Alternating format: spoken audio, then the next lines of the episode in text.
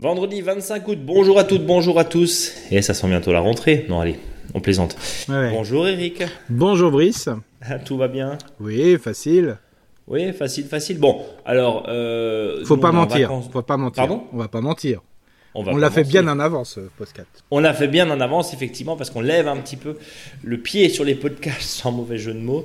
Euh, alors, vous retrouvez bien sûr un dossier complet, le tempo du jardinage. Et puis, on vous dit pas le, temps qu'il fait, parce que comme on a enregistré avant, euh, voilà, voilà, pour le coup. Mais on vous propose un dossier complet consacré au... Alors au jardin-forêt, hein, parce que comme on l'a déjà proposé, ce qui est important, c'est de penser à l'aménagement. Et euh, moi, je sais, euh, je travaille cet été sur un dossier d'éco-quartier. Et dans cet éco-quartier, on propose de faire, euh, dans certains espaces, ce qu'on appelle le jardin-forêt. Voilà, ce qu'on appelle le jardin nourricier, mais plutôt avec des essences plutôt, euh, je dirais, sauvage, et pourquoi pas l'imaginer avec des variétés qu'on peut, je veux dire, cueillir, qui soient d'ici ou d'ailleurs. Voilà, faut, je donnerai mon position là-dessus. Et on peut dire euh, justement dans le, tempo, euh, ce qui est vraiment intéressant, c'est que le changement climatique, c'est fini. On peut dire n'importe quoi quand on le fait à l'avance. le changement climatique, c'est terminé à la date, à l'heure que, que vous allez écouter le podcast. Je te suis pas. Bah si, parce que pour dire tout simplement que on peut faire des hypothèses très euh, positives en sachant qu'on se trompe sûrement, mais on peut espérer que dans 15 jours, quand les gens vont écouter, il n'y a plus de chance. Oui, c'est ça. Tout est réglé. Oui, on, fait, comme le réveillon sur TF1 qui est enregistré fin octobre. oui, on, va, on va espérer, on va dire que tout va bien, plus de guerre, plus de ça. Euh. Ouais et que et, qu'il faut euh, et qu'on a eu convenablement de la pluie, qu'on a eu maintenant du soleil, et qu'en gros on a un jardin absolument verdoyant. On espère que c'est votre cas. En tout cas, si vous nous écoutez, n'hésitez pas à continuer à nous envoyer vos questions, réactions, commentaires, critiques et euh, mots d'amour sur contact@monjardinbio.com.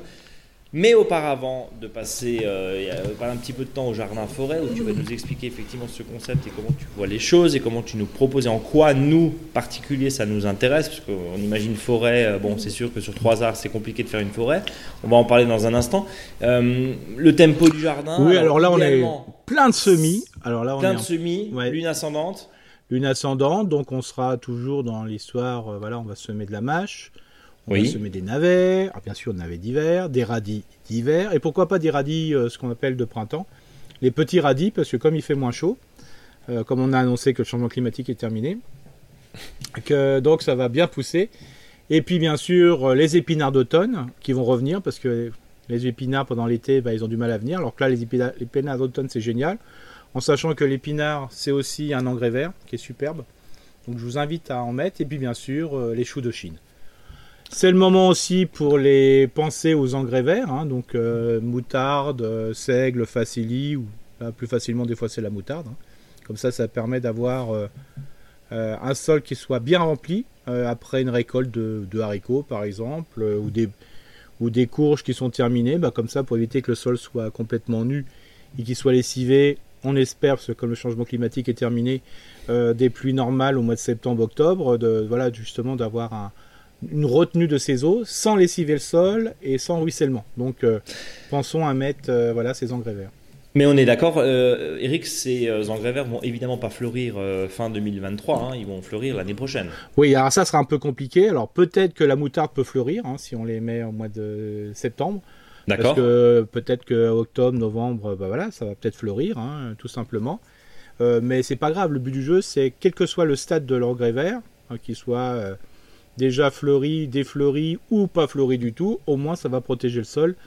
Et tous les sels minéraux qui risquaient d'être lessivés par euh, justement euh, les pluies d'automne, bah, ils vont rester dans le végétal et qui seront redéposés sous forme de paillage et restitués au sol au fur et à mesure grâce à l'action des micros et des macro-organismes. Maintenant qu'on a dit ça, dernière question, est-ce que l'engrais vert, pour le coup, a aussi un rôle de désherbant? Oui. Puisque en implantant une racine j'allais dire une racine, une espèce et une variété que l'on souhaite, normalement, il n'y a plus de place pour le reste. En principe, voilà. Euh, je dis bien en principe, parce que des fois, euh, l'efficacité euh, de, l'engrais vert est moins forte que celui de, la plante, par exemple du kénopode ou d'autres plantes comme ça. bien qu'il y ait des plantes qui sont de plus en plus efficaces, qui sont s'appellent les plantes allélopathiques. Mhm. C'est dur à dire, pas comme le seigle, comme le seigle par exemple, et qui évite aux autres plantes de pousser. Parce qu'au niveau de l'exude racinaire, ça empêche les autres plantes de semer. C'est pour ça que les professionnels mettent du seigle. Bien. Et qui permet aussi de décompacter le sol, Eric. Ah ouais, mais alors de toute façon, ça c'est top top. C'est top. Et dernier point, euh, en lune ascendante, Eric, du côté du, des arbres fruitiers et du verger, qu'est-ce bah qu'on peut faire en cette Pour ceux qui, qui, savent le faire ou s'il y a des cours de, de greffage, c'est ce qu'on appelle la période de greffage des arbres fruitiers, notamment sous forme d'écussons. Alors l'écussonnage euh, qu'on peut retrouver aussi au jardin d'ornement pour tout ce qui est rosier. Donc zoom également sur notre blog bien sûr puisque vous avez euh, un article sur la greffe des arbres fruitiers. Mon cher Eric, je le rappelle, euh, en cette fin du mois d'août, on a quand même passé un été très atypique, très chaud au début, puis mm. ensuite de la pluie, euh, puis en fait, euh, on va dire un été pourri hein, pour certains. Ceux qui sont dans le sud de la France, évidemment, ils ont eu un petit peu plus chaud que nous au nord, mais ça n'a pas permis évidemment de remplir toutes les nappes phréatiques, mais ça a quand même permis de limiter la consommation reste aussi à croiser les doigts pour que l'automne et l'hiver soient plutôt pluvieux, Eric, euh, pour qu'on puisse récupérer aussi des, capacités de stockage dans les milieux naturels et des capacités de stockage en eau. Oui, parce que là, on a bien remarqué que hum, les, nappes phréatiques se sont peu, euh, je veux dire, euh, remplies, malgré des fois les pluies importantes, parce que quand il y a le végétal qui est en, en feuilles, mmh. bah, la majorité de la pluie est récupérée par le végétal, par le vivant et ça va pas dans le sol. Hein. Donc euh, là, cette année, c'était un bon cas d'école. Hein. Euh, les gens me disent mais comment ça se fait que les nappes Bah oui, là, on comprend bien que dès qu'il y a du vivant sur un sol, ça le capte. Euh, et ça, voilà. D'où l'intérêt d'avoir de ces périodes hivernales, je dirais, pour que le sol puisse récupérer la flotte, notamment pour les arbres phréatiques. Alors bien sûr, on dit souvent qu'on va mettre justement un engrais vert pour éviter que le sol soit lessivé. Euh, mais il ne faut pas oublier aussi que les nappes phréatiques, il faut qu'elles soient euh, bien, euh, je dirais, pourvues en flotte. Hmm. Et notamment, ce qui est important, c'est qu'il y aura toujours de l'eau qui va s'infiltrer dans le sol profondément. Mais s'il y a un couvert végétal dessus pendant l'hiver qui ne qui va pas pomper la flotte, l'eau va descendre le long des racines, entre guillemets, hein, des radicelles, tranquillement et non pas, euh, je dirais, euh, va, complètement nettoyer le sol, euh, voilà, comme si il, va enlever tous les, sels minéraux. Donc c'est ça aussi qui est important. C'est l'activité du sol qui va empêcher justement cette infiltration trop rapide. Par contre, l'intérêt, c'est que là, en ce moment, on le voit bien, dès qu'il pleut, ça profite aux végétaux. qui pour le coup donne aussi des, on en parlait évidemment la semaine dernière, qui donne aussi des, jardin et des potagers absolument euh, luxuriants. On va dire ça comme ça. Ça permet aussi de donc faut, faut voilà. oui, non mais c'est il n'y a, pas que du négatif non ah, ah, non non c'est pour ça je veux dire. Non mais euh, avoir un été pourri c'est pas forcément agréable parce qu'on peut pas boire de rosé en terrasse. Euh, mais, voilà. mais, à côté de ça les végétaux s'en plaignent pas Eric. Oui complètement et puis ça a évité de, de, faire des aspersions supplémentaires. Alors bien sûr quand il y a trop il y a trop le, maraîcher peut pas récolter ses fruits et légumes. Il peut pas semer. Mais il faut pas oublier que bon bah voilà, l'agriculture par exemple bah, a moins arrosé et donc ça a eu moins de, il y a eu moins d'eau qui a été pompée dans les nappes phréatiques, qui était déjà pas top. Donc je veux dire, c'est quand même pas, faut pas prendre ça que négatif. Hein. voilà. C'est un sujet euh, effectivement euh, hautement, euh, hautement d'actualité. Mon cher Eric, tu nous proposes de parler du jardin-forêt. Alors, jardin-forêt, euh, bon, si on décompose le mot, il y a forêt. Forêt, ça veut dire en minimum une surface et dans un carré potager, on va pas faire un jardin-forêt. Qu'est-ce que tu nous proposes exactement aujourd'hui? Alors, le principe, c'est se dire euh, que j'ai un espace. Euh, l'objectif de tout espace de vie, c'est même d'une pelouse, c'est devenir une forêt. Et pourquoi pas utiliser ces dynamiques, je dirais, pour faire un, un environnement qui correspond à la volonté, entre guillemets, des objectifs du sol, mais qui, est quand même à notre image. C'est ça le but du jeu.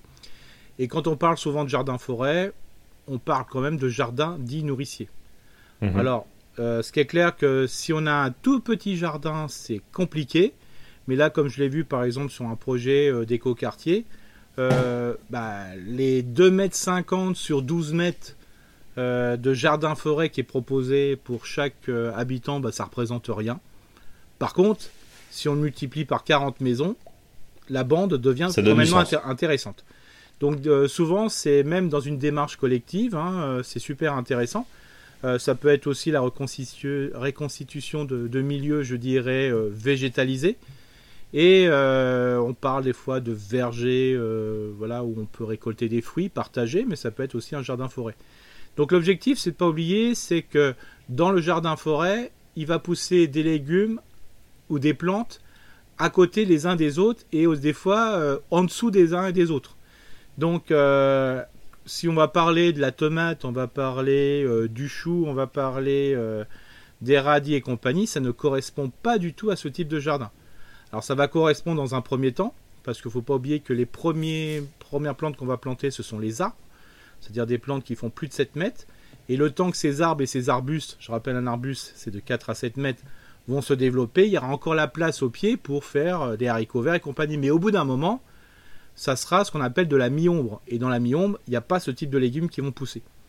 Donc dans cette partie ombragée, euh, dans un premier temps, on ne perdra pas notre rythme, mais ça va nous permettre de donner du temps pour pouvoir euh, trouver un potager à côté et qui fera que notre objectif c'est d'avoir un jardin forêt et un jardin potager. Voilà.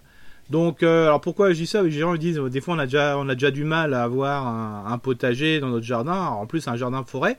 Bah, peut-être que l'espace environnement qui, donne euh, le côté, je dirais, un jardin avec des plantes, voilà, qui sont pas cultivées, hein, le côté plutôt décoration, bah, peut-être que ce jardin décoration peut devenir un jardin forêt, et à côté de ce jardin décoration, bah, il peut y avoir le potager. Hmm. Euh, ce qu'on est sûr, c'est que le jardin forêt, ça va, être, ça va être super intéressant pour la biodiversité, euh, pour la pollinisation, parce que comme il y aura des fleurs, il y a de la pollinisation, et puis bien sûr pour les jardiniers ou la jardinière, pour, parce qu'elle pourra récolter. Alors, quel est le modèle qui va suivre bah, On va suivre plutôt le modèle de la forêt. Vous avez une strate, euh, je dirais, arborescente. Donc là, on va parler des tâches supérieures dans le jardin forêt. Alors c'est là où on a des arbres ou des grands arbustes. On va avoir un étage intermédiaire qui va être euh, l'arbre, là dans la, dans la, nature, on va, appeler, ça la strate arbustive, avec les, arbustes petits et les arbustes grands. Hein, je donne un exemple. On va avoir peut-être un cassissier, un framboisier euh, dans l'étage intermédiaire, et un peu plus grand, on aura peut-être un, sureau ou je dirais un noisetier. Et puis vous avez euh, des, un étage qu'on appelle inférieur, qu'on va appeler plutôt la, la strate herbacée dans le milieu naturel. Et là, on aura toutes les légumes feuilles, mais qui sont plutôt pas de la, des plantations pour faire des récoltes, mais plutôt des cueillettes. Euh, on, aura, on aura assez bien à la fois des plantes feuilles, des légumes feuilles, des légumes racines, mais ce sont plutôt des plantes sauvages. Euh, comme je vous disais tout à l'heure, sauf dans les premières années du jardin forêt où là on pourra mettre des carottes. Après, ça sera terminé parce qu'il n'y aura pas assez de lumière pour pouvoir cultiver euh, tout ça. Et puis enfin, il y aura le quatrième euh, étage, qu'on est plutôt un strate, ce qu'on appelle l'étage vertical, ou la strate verticale dans le milieu naturel, où là on va retrouver dans le milieu naturel la clématine vigne blanche par exemple. Et par contre, dans le jardin forêt, on aura plutôt le kiwi, la ronce, voilà, la vigne. on pourra avoir aussi tout ce qui est rosier, euh, grimpant et compagnie. Donc voilà, et ça, le fait de faire ça va permettre de, trouver le, bon choix de plantes et que ça va être un jardin qui va être euh, complètement, euh, je dirais, nourricier. Le petit plus, c'est que on propose souvent des variétés locales. alors on va plutôt aller par exemple sur le châtaignier, on va aller sur le néflier, alors bien sûr le, néflier d'Allemagne, on va aller sur le cognacier. Mais euh, dans un jardin, euh, je veux dire, euh, un jardin forêt, on n'est pas en milieu naturel. On est quand même dans un milieu horticole. Un milieu horticole où on peut se permettre de mettre d'autres plantes qui correspondent à ce même type de milieu, mais sur d'autres pays, d'autres hémisphères. Et c'est là comme ça qu'on va, on va pouvoir tester dans ces zones, hein, qui ne seront pas des plantes dites invasives, de mettre des variétés de plantes, euh, voilà, il va y avoir par exemple euh, le, le goumi, euh, je dirais de Chine, hein, qui ressemble à, je dirais, à un cerisier. On va avoir peut-être, alors bien sûr, dans nos jardins, traditionnellement, on a le figuier, mais est-ce que le figuier est en forêt dans le fruitier? Alors maintenant, on peut le retrouver, mais là, on va pouvoir le mettre. On va mettre l'arbousier, on va mettre le camérisier, on va mettre le goji, on va voilà, tous ces, plantes qui viennent d'autres pays, d'ailleurs, toutes les autres plantes viennent aussi d'autres pays, hein, l'abricotier, enfin, voilà. Mais là, ça, c'est voilà, un avis, hein, c'est mon avis, mais euh, vous pouvez ne pas le partager. C'est que dans ce type de jardin, qui ne sera pas forcément un jardin dans un milieu de sauvage, un milieu naturel, euh, on peut se permettre de mettre d'autres plantes extérieures tant qu'il n'y a pas euh, une hypothèse de, euh, je veux dire, de plantes invasives. Voilà. En sachant qu'on en a une très invasive qui est de chez nous. Euh, si on prend l'épine noire, qu'on va appeler le prunelier, qui a un système traçant au niveau des racines, bah, quand on en a, c'est très c'est envahissant, c'est pas invasif parce que c'est un milieu, milieu naturel, mais il faut pas confondre envahissant et invasif. Euh, parce qu'il y en a un, ça prend la place de l'autre, alors que des fois l'envahissance, c'est bah, comme tout à l'heure, euh, quand, euh, comme la dernière fois, quand on a eu notre avant-dernier podcast, il, avait été dit, bah, il y a une personne qui avait plein de, ronces. Bah, La mhm. ronce, on peut dire que c'est envahissant dans un premier temps, mais ça va installer la forêt. Donc voilà. Donc, ce qui est important, c'est bien positionner par rapport au soleil. Les plus grands arbres au nord, et si on va vers le sud, on diminue au niveau des étages, donc de l'étage supérieur à l'étage inférieur, de manière à avoir un ensoleillement euh, favorable, parce qu'il ne faut pas oublier qu'on n'est pas sur la, euh, à l'équateur, hein. on est quand même sur un milieu qu'on appelle, euh, alors surtout si on est en, dans, le, Grand Est ou dans ce secteur-là, on a ce qu'on appelle une zone tempérée. bon, plus on va descendre, plus peut-être qu'on va pouvoir travailler un peu plus sous les arbres. Mais il faut pas oublier qu'il faut quand même de l'éclairement. Euh, du soleil, quoi qu'il en, quoi qu'il en soit. Hein. Euh, à qui Alors, tu, parlais tout à l'heure d'un exemple très précis en milieu résidentiel hein, sur, sur, un lotissement. À qui s'adresse ce concept de jardin-forêt, euh, Eric? Est-ce que, est que tu as d'autres exemples? Quelle est la surface minimum bah, pour ceux qui nous écoutent? Il ne faut pas oublier que dès qu'on va mettre un arbre de la strate arborescente, c'est un arbre qu'on va planter tous les 10 mètres. Ouais, donc, ça, veut dire 10 mètres sur 10 mètres. Déjà, c'est le surface minimale pour faire euh, ce qu'on appelle euh, mettre un arbre. Alors moi, je fais ce qu'on appelle euh, des animations autour de modules. C'est-à-dire que c'est un module où il y a un, arbre, des arbustes. Donc c'est un jardin en réalité qui fait 10 mètres sur 15. Voilà. Et on commence à faire un module de jardin-forêt. Oui, donc c'est quand même des très grandes surfaces. C'est quand même des grandes surfaces. Mais c'est pour ça que dans des espaces partagés, euh, ou de le prévoir quand il y a un lotissement et compagnie dans les nouveaux quartiers, ou que ça peut être pour les élus qui nous écoutent par exemple. Voilà, bah, de prévoir mm. ces zones. Alors des fois on, appelle ça euh, des zones EBC, hein, c'est-à-dire pour tout ce qui est biodiversité. Euh, bah, peut-être que ça peut être des zones qui sont favorables justement au, jardin, un jardin de, fruits quoi. Hein. Alors des fois on parle de, de jardin, de verger partagé il ne faut pas oublier qu'un jardin-forêt, on le gère, mais d'une manière extensive. C'est-à-dire qu'il y a beaucoup moins de boulot, on laisse pousser. Euh, des fois, euh, on est obligé de, travailler euh, sur, un haut sujet, mais c'est pas tous les ans. ce sont des variétés. Par exemple, moi, ça m'arrive de, proposer un, je pas, un pêcher. On va proposer un cognacier, mais on le gère pas de la même façon que si on est dans un milieu, je dirais, intensif même si c'est de l'intensif extensif euh, dans un, chez un particulier. Mais là, on laisse faire. Et puis, comme par exemple le pêcher, on sait très bien qu'il va produire au bout de la troisième et quatrième année. C'est le noyau qu'on va replanter qui va se redévelopper. Donc, hmm. quitte à que le pêcher meure, c'est pas grave. On en, de toute façon, on aura les noyaux après qui vont, qui vont revenir. Donc, c'est une autre vision un petit peu du jardin, mais qui est beaucoup plus simple. Voilà.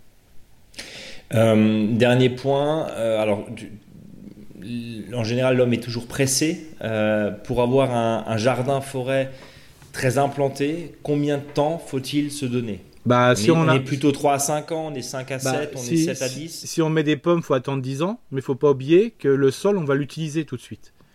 Oui. Donc, c'est-à-dire qu'un jardin-forêt va, va produire la première année.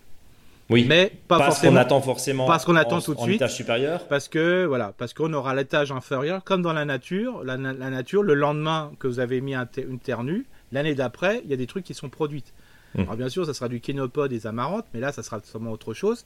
Il faut pas oublier que les premières années, ça sera le règne du jardin potager que vous n'avez pas changé euh, pour pas changer les bonnes habitudes. Et, et petit à petit, va s'installer d'autres plantes. Euh, il y, a un point aussi, hein, c'est euh, bien sûr la, maîtrise et de ce qu'on a euh, mis. Tu, disais au début, au tout début, ça peut être de la légume, du légume racine. À la fin, c'est plutôt du légume feuille. Oui.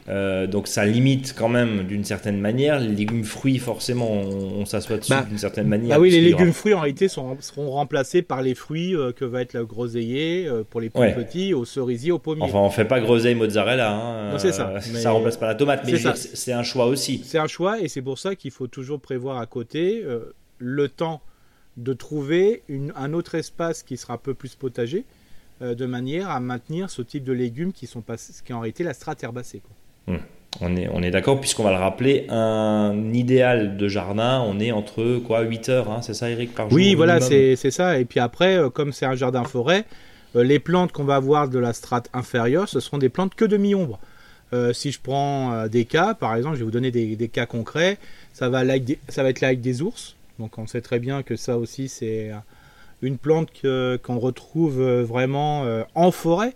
Euh, donc ça, ça fait partie de la strate inférieure. Mais c'est combien de personnes aujourd'hui, s'ils n'ont pas fait leur baptême d'aigle des ours, c'est-à-dire récupérer pendant je sais pas combien de semaines, enfin deux trois semaines, l'ail des ours aux formes de feuilles, de fleurs, bah, ils sont pas bien pour l'année. Donc ça montre bien qu'on a cette habitude.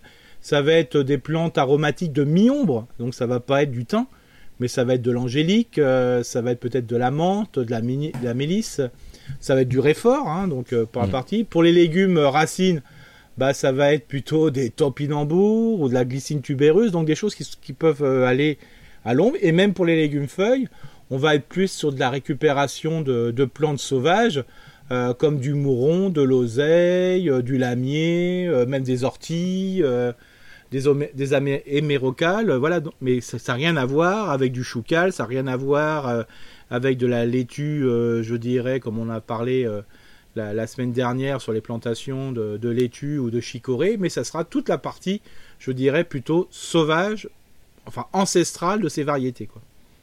On est sur un, on est sur autre chose. C'est ça, voilà. complémentaire, complètement complémentaire. Mais dire qu'aujourd'hui on a un jardin forêt sans potager, c'est pas possible. Oui, parce que sinon, ça serait que de la forêt. voilà. On va dire ça comme ça. Eric, est-ce qu'on a fait le tour de la forêt? Oui, c'était voilà, c'était, euh, ça permettait. Euh, alors, on a, il y a des plans. Euh, on en reparlera, mais pourquoi on en parle à cette période? C'est justement pour, on peut pas le faire individuellement si on a un petit jardin. Il faut, faut le penser globalement. Et puis en plus, il faut le penser globalement et avoir une ouverture d'esprit quand on va acheter quelque chose. Voilà. Hmm. Mais je, voilà, c'est une belle situation. En fin de compte, c'est de revenir au jardinier ou à la, jardinière qui n'est pas cultivateur ou cultivatrice, mais plutôt cueilleur-cueilleuse. Hmm, de là à nous transformer en chasseur-cueilleur. Ouais, mais là, euh, il n'y a qu'un pas. Là, j'ai sorti ma peau de bête. Euh, et je, je m'implante du poil sur le torse pour faire homme des cavernes. Voilà. Tout le monde a l'image. Ouais. Euh, bien, en tout cas, euh, merci pour ce dossier très complet du jardin forêt, hein, comme, comme chaque semaine évidemment, un dossier que vous retrouvez sur notre blog, monjardinbio.com, rubrique blog. Eric, on va euh, passer au faux dicton du jour. Alors j'ai détourné un peu un dicton qui est que l'arbre cache souvent la forêt. Est-ce que tu as compris mon dicton? Oui, bien sûr. Ah d'accord, merci. Pardon, parce que je me suis dit celui-là il est quand même gonflé. Oui, oui. T'es très bricoleur, Eric. Oui, c'est pour ça. Quand l'arbre cache les forêts, le jardinier ne pourra percer. Mais ce qui est tout à fait vrai. ce qui est tout à fait vrai, puisque tu nous proposes quand, enfin, quand on voit ton schéma que tu nous as fait, et vous retrouvez encore une fois sur, euh, sur le blog, euh, c'est, euh, ça a l'air quand même très très barricadé de végétal. Alors c'est génial en, été parce qu'il doit y avoir une fraîcheur dans ce que tu nous proposes là, et c'est peut-être aussi intéressant. Par contre, bon, c'est sûr que la, baie vitrée aura pas beaucoup de soleil. non, c'est ça. Ce que tu nous proposes là. Alors ton schéma n'inclut pas de maison et d'habitation. Hein, non, non, non. Mais, euh, mais on peut peut-être, euh, si on a un grand terrain, s'inspirer de cela. Exactement, c'est que des tendances, hein. c'est une inspiration hein, qu'il faut prendre. On est, euh, on est, on est d'accord. Bien, Eric, on va te laisser le mot de la fin. Juste avant, retrouvez-nous sur notre blog, sur Facebook, sur Instagram. On a également des précieux conseils sur, sur nos réseaux sociaux. Rendez-vous la semaine prochaine, évidemment. Et puis d'ici là, le mot de la fin, Eric. Bah, vive la rentrée! Oui, non mais quand j'ai quand j'ai commencé à vivre la rentrée, c'était pour penser à tous les parents d'élèves qui nous écoutent et qui disent Euh, mais en même temps, ça fait, ça fait quoi? Ça fait un mois et demi qu'on nous parle de rentrée avec les pubs Carrefour, Leclerc et, et compagnie. Donc je sais pas si on a Oui, non, mais là, c'est la vraie rentrée, voilà, voilà, pour reprendre le sol, pour. voilà. Donc, ah, toi, tu parlais de la rentrée au jardin Là, la rentrée, oui, au jardin, quoi. La, rentrée au jardin, bon. les, la, la, binette et les sachets de, de semences et le plantoir remplacera le stylo 4 couleurs. Eric, à la semaine prochaine. À la semaine prochaine. Salut à tous.